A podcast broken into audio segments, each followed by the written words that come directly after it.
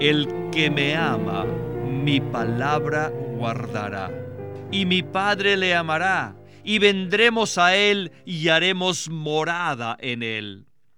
O sea que si amamos la palabra del Señor, el Señor nos amará.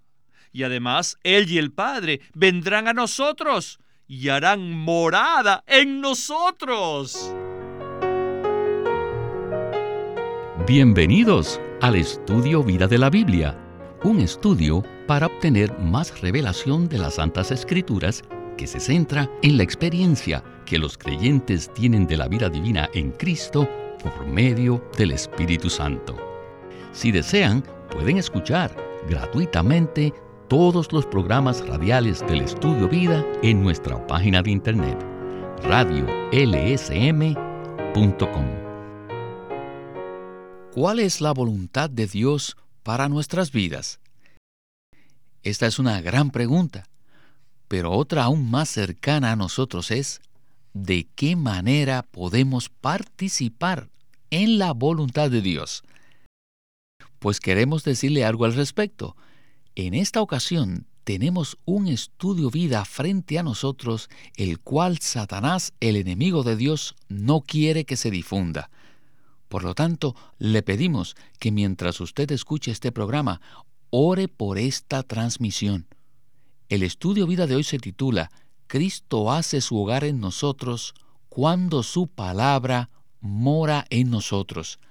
Y para este estudio vida tan crucial nos acompaña José Ramón Asensio. José Ramón, este es un programa especial, ¿verdad? Sí, es un mensaje importante porque nos da ayuda muy práctica para nuestra vida cristiana. Así es, hoy se presentará el propósito de Dios y para ello usaremos varios pasajes muy preciosos del Nuevo Testamento. Estos versículos son como piezas de un rompecabezas que al juntarse nos muestran un cuadro completo del corazón de Dios, también nos mostrarán su propósito para nosotros y nuestra relación con Él. Así que inmediatamente quisiera leer algunos de esos versículos. Primero, Colosenses 2.9. Dice, porque en Él habita corporalmente toda la plenitud de la deidad. Y ahora leeré algunas frases selectas en Efesios 3.8, que dice, las inescrutables riquezas de Cristo. Y en Efesios 3, 17 y 19, donde el apóstol Pablo ora de la siguiente manera, que Cristo haga su hogar en vuestros corazones por medio de la fe, a fin de que seáis llenos hasta la medida de toda la plenitud de Dios. Con estos versículos estamos listos para comenzar el estudio vida con Winnesley. Adelante. Todos estos versículos que hemos cubierto parecen ser partes de un rompecabezas grande. Y saben que al ver esparcidas las piezas de un rompecabezas grande, es difícil saber lo que es. Pero al ponerlas juntas, entonces vemos el cuadro completo. Consideren la plenitud de la deidad. Esto es mucho, es muy importante y es todo inclusivo. Esta plenitud de la deidad es las inescrutables riquezas de Cristo y este Cristo tiene que hacer su hogar no solo en nuestro espíritu, sino también en nuestro corazón. Es decir, que este Cristo, con todas sus inescrutables riquezas, tiene que poseer todo nuestro ser interior. Nuestro corazón, incluyendo la mente, la voluntad y la parte emotiva, esto indica que todo nuestro ser debe ser poseído por Cristo. ¿Cómo puede ser esto?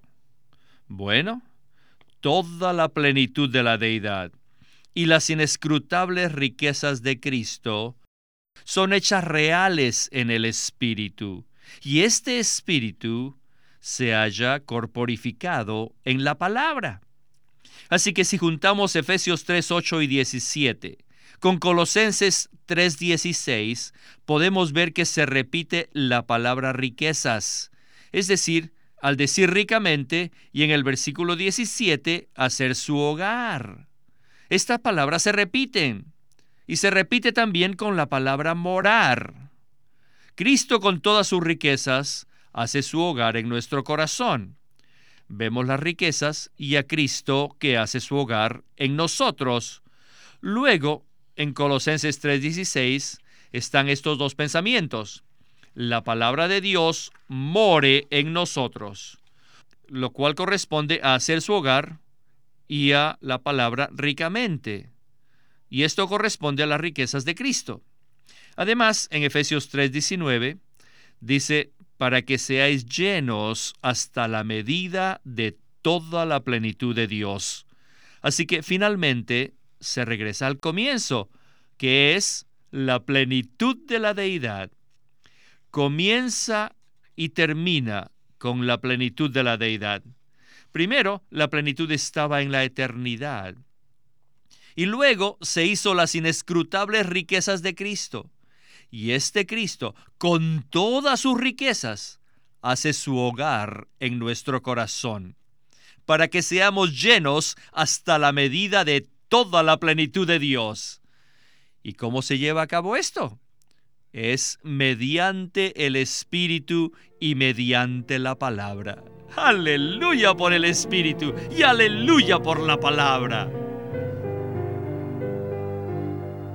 José Ramón, Fui muy intrigado por este ciclo del que estaba hablando el hermano Winnesley, que comienza con la plenitud de la deidad y regresa a la misma.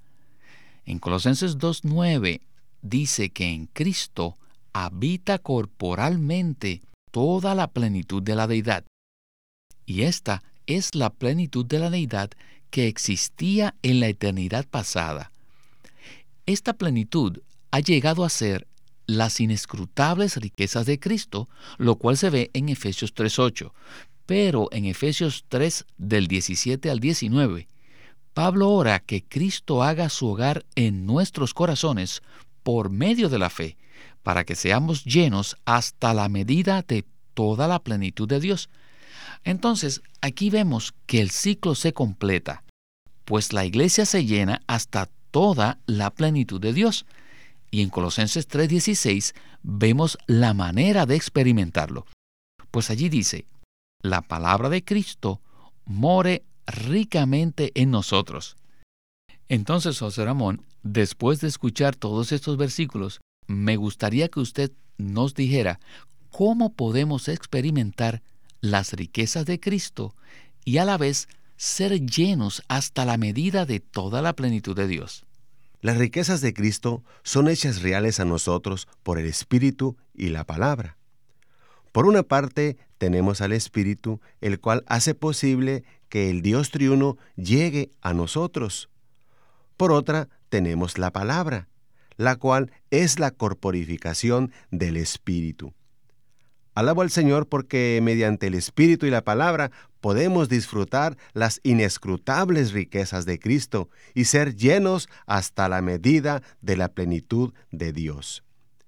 El hecho de que en Cristo more corporalmente la plenitud de la deidad significa que todas las riquezas del Padre, del Hijo y del Espíritu están en Cristo. Ahora, este Cristo con todas sus riquezas inescrutables, está en nosotros y desea hacer su hogar en nuestro corazón. Es decir, Él quiere poseer, ocupar y establecer nuestra mente, nuestra parte emotiva y voluntad.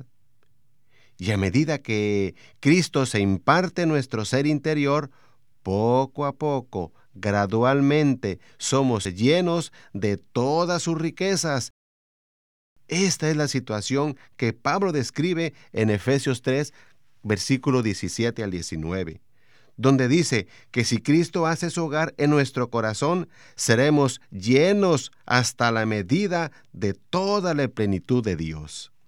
¡Qué maravilloso! El ciclo se completa para la gloria de Dios, pues la plenitud que está en Cristo llega a ser la plenitud que está en nosotros. Tengo que concluir entonces que estos versículos no aparecen en la Biblia por coincidencia o accidente.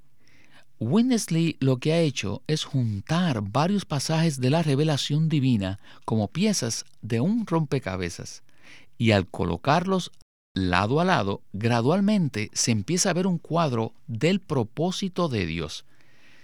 No hay duda que necesitamos continuar con nuestro estudio para ver mucho más de este mensaje tan maravilloso.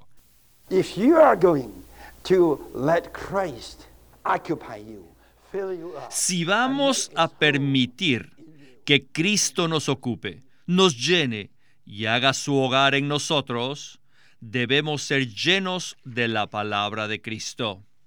Este pensamiento también se ve en Juan, en los capítulos 14 y 15. ¿Lo han visto allí? En Juan 14, 23, el Señor Jesús dijo, El que me ama, mi palabra guardará. ¿Ven esto? Aquí está la palabra. Y el versículo continúa, y mi Padre le amará, y vendremos a él y haremos morada con él. O sea que si amamos la palabra del Señor, el Señor nos amará. Y además, Él y el Padre vendrán a nosotros y harán morada en nosotros. No vendrá solamente para visitarnos. Cuando Él viene, nunca se va, sino que hace una morada mutua. Nos hace su morada y Él se hace nuestra morada. ¿Cómo podemos comprobar esto? Bueno, en el siguiente capítulo el capítulo 15 de Juan, él dice, permaneced en mí y yo en vosotros. ¿Ven? Esta es una morada mutua. Ciertamente es una morada para Él y para nosotros. Así que en el capítulo 15 se ve que nosotros podemos morar en Él y Él en nosotros. Además, en el capítulo 15 tenemos aún este pensamiento de que su palabra mora en nosotros, o sea que Él mora en nosotros. ¿Ya han visto el versículo 7 del capítulo 15? Que dice, mis palabras permanecen en vosotros. Esto es como decir, yo habito en vosotros. Mi palabra me equivale a mí. Mi palabra es la manera práctica en la que Él mora en nosotros. Aleluya. Aleluya. Aleluya. Aleluya. Aleluya. We have Christ. Aleluya que tenemos a Cristo. And we have his spirit and we have his word. Y tenemos su espíritu y su palabra. Así que por ser el espíritu, él es viviente. Por ser Dios, él es real. Y por ser la palabra, él es muy accesible. El espíritu y la palabra son uno. Aleluya. José Ramón, este mensaje está maravilloso. Por ser Dios, Cristo es real. Por ser el Espíritu, Él es viviente. Y por ser la palabra, Él es muy accesible. Esto es muy precioso. Se dijo, según Juan 14 y 15, que si Cristo ha de permanecer en nosotros de forma práctica, sus palabras deben permanecer en nosotros. Así es, no podemos experimentar de forma práctica que Cristo mora en nosotros si no tenemos sus palabras. En el capítulo 15 de Juan vemos que Cristo es la vid y los creyentes somos los pámpanos. Y el Señor describe nuestra relación con Él en el versículo 4, el cual nos dice, permanecer en mí y yo en vosotros. Esto se refiere a una acción recíproca de permanecer el uno con el otro y de morar el uno en el otro. Nosotros moramos en Cristo y Él mora en nosotros. Es una morada mutua. Pero en el versículo 7 se presenta de forma muy práctica la manera en que el Señor mora en nosotros. Pues dice, si permanecéis en mí y mis palabras permanecen en vosotros. Aquí el Señor reemplazó la frase yo en vosotros y usa la frase mis palabras permanecen en vosotros. Esto indica que las palabras del Señor equivalen al mismo Señor. Si Cristo ha de permanecer en nosotros de forma práctica, sus palabras deben permanecer en nosotros. O sea, el hecho de que las palabras del Señor permanezcan en nosotros equivale a que el Señor mismo more en nosotros. Esto es algo admirable. Cuando recibimos sus palabras y permitimos que moren en nosotros, entonces el Señor mismo, de forma práctica, vive en nosotros. Por ser la palabra, Cristo es muy accesible. Los seres humanos tenemos un cuerpo tangible y visible, así como también tenemos una vida invisible e intangible. De igual manera, los creyentes necesitamos tanto del Espíritu invisible como de la palabra tangible. El Espíritu es viviente y verdadero, pero misterioso e invisible. Sin embargo, las palabras del Señor son tangibles, concretas y sólidas. Cuando nos asimos de las palabras del Señor, tomamos posición del Señor porque Él está en su palabra. De hecho, Cristo es el verbo. Él es la realidad de la palabra de Dios. Por tanto, la manera por la cual cooperamos para que Cristo more en nosotros es permitir que sus palabras moren ricamente en nosotros. Día tras día debemos recibir su palabra y permitir que haga su hogar en nuestro corazón, dándole espacio en nuestra alma. El Señor reprendió a los fariseos porque las palabras del Padre no tenían espacio en ellos. Esto significa que debemos darle espacio a la palabra de Dios en nuestro ser para que more ricamente en nosotros. Aquí la palabra no se refiere simplemente a las letras escritas en la Biblia, sino a la palabra viviente que reside en nosotros, ¿verdad? Sí, la letra de la Biblia es doctrina vacía. La realidad de la Biblia es una persona viviente. Cristo, quien es el Espíritu vivificante. Jesús mismo dijo en Juan 6:63 que sus palabras son espíritu y son vida. Así que el espíritu es la realidad de las palabras del Señor. Correcto. Bueno, este mensaje se vuelve aún más práctico en la última parte. Aunque hemos hablado mucho en este estudio vida acerca de vivir a Cristo, no debemos pensar que podemos vivirlo por el simple hecho de nosotros proponérnoslo. Tal vez nosotros quisiéramos orar diciendo, Señor, quiero vivirte, y a partir de hoy tomo la decisión de vivirte. Y aún le podemos pedir que nos ayude. Sin embargo, esta clase de oración no es efectiva, ya que es como pedirle al Señor que nos mantenga saludables, cuando ni siquiera nos alimentamos adecuadamente ni tenemos una buena dieta.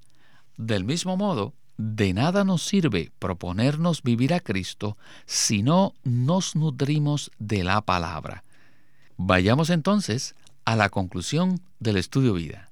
Day after day, Día tras día we must get the word again and again. tenemos que recibir la palabra una vez, otra vez y otra vez. I just illustrate to you, you need the word every day.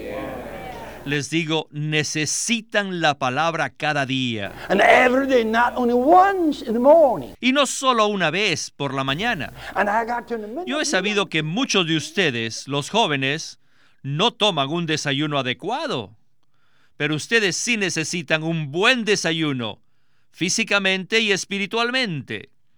Ambos son igualmente necesarios. Cada mañana no comiencen el día, no comiencen su trabajo antes de tomar su desayuno físico y su desayuno espiritual. Necesitan un desayuno grande cada día y necesitan que la palabra viviente entre en su ser. Pero es lamentable que muchos cristianos, aunque aman al Señor y escuchan mensajes y saben que deben vivir a Cristo, y están de acuerdo con eso, y dicen, esto es correcto, amén, yo quiero vivir a Cristo. Pero después hay un gran pero. Y es que, aunque cada día toman un gran desayuno físico, pero ¿con qué viven a Cristo? Cada día necesitamos tomar un desayuno espiritual grande y suficientemente adecuado. Amados santos, Dios ha predestinado que vivamos a Cristo. Cristo es nuestra vida y nuestro todo y hemos sido predestinados para vivirlo. No es opcional. Oh, si solo viviéramos a Cristo seríamos las personas más bendecidas en la tierra tendríamos gozo, tendríamos satisfacción y todo lo demás. Y todos se acercarían a nosotros solo porque vivimos a Cristo. ¿Y cuál es la manera de vivir a Cristo?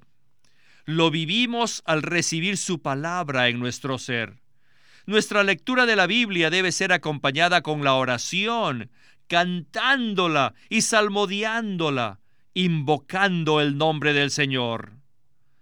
Cada vez que toco cualquier palabra, cualquier versículo, cualquier frase, cláusula o oración en la Biblia, dentro de mí hay una gran aspiración de orar y espontáneamente oro. Espontáneamente canto y alabo al Señor.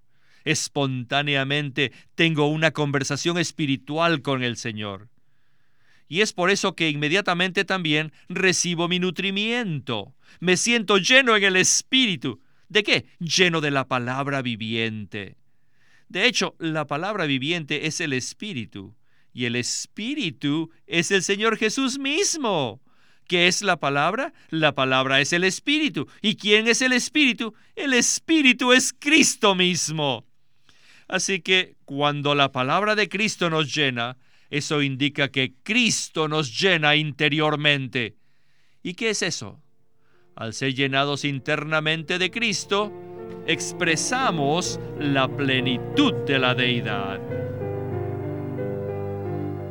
José Ramón, quisiera recalcar que todos debemos tener un desayuno saludable, tanto física como espiritualmente, Quizás muchos de nosotros ahora comprendemos que debemos vivir a Cristo, pero esto no es algo que puede ser una realidad en nosotros por el simple hecho de proponérnoslo o desearlo.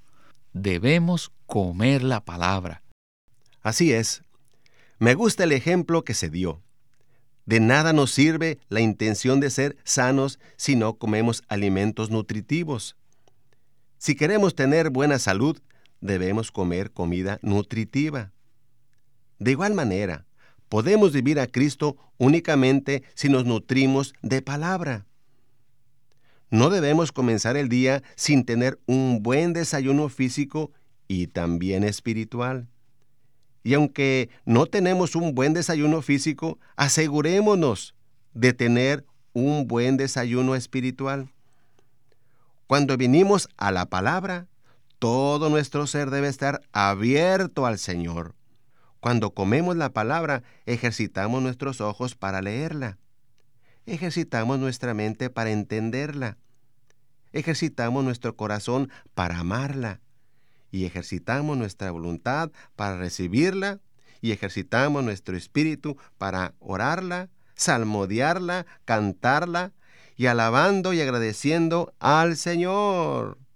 Así, espontáneamente estableceremos un diálogo con el Señor basándonos en la palabra y usando la palabra como el elemento de nuestra conversación. Valoro mucho la dulce experiencia de hablarle al Señor usando sus palabras. Podemos hablarle a Él y Él nos habla a nosotros.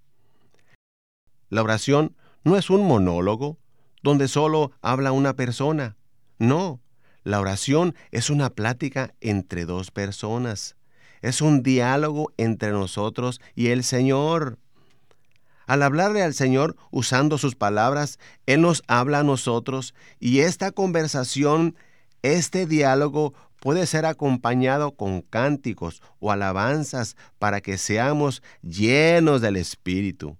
Si ejercitamos todo nuestro ser para ingerir la palabra, con el tiempo esta palabra viva nos llenará y nos saturará. Cuando la palabra de Cristo nos sature por medio del Espíritu, viviremos a Cristo. Así entonces, cuanto más comamos la palabra viviente, más constituidos estaremos de ella. Nuestros pensamientos serán los pensamientos de Cristo, nuestras palabras serán sus palabras y nuestras acciones serán las de Él. Muchas gracias, José Ramón, por haber estado con nosotros. Gracias por estar aquí en su programa maravilloso.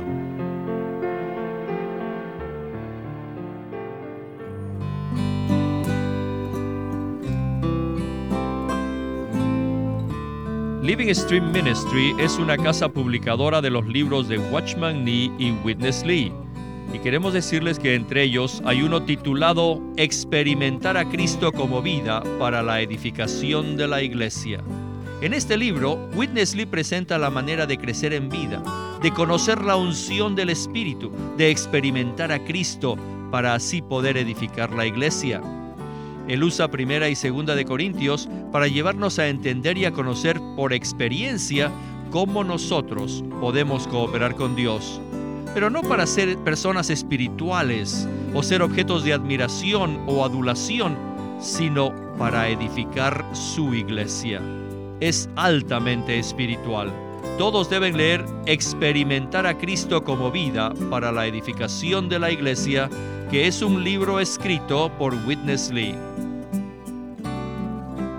Queremos animarlos a que visiten nuestra página de internet libroslsm.com. Allí encontrarán los libros impresos del Ministerio de Watchman Nee y Witness Lee, la Santa Biblia versión recobro con sus notas explicativas y también encontrarán folletos, himnos, varias publicaciones periódicas y libros en formato electrónico.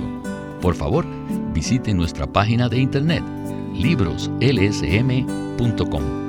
Una vez más, libroslsm.com. Llámenos a nuestro teléfono gratuito 1-800-810-1149. 1-800-810-1149. Además, si desean, pueden comunicarse con nosotros enviándonos un correo electrónico a estudiovida arroba lsm.org. Una vez más, estudiovida lsm.org.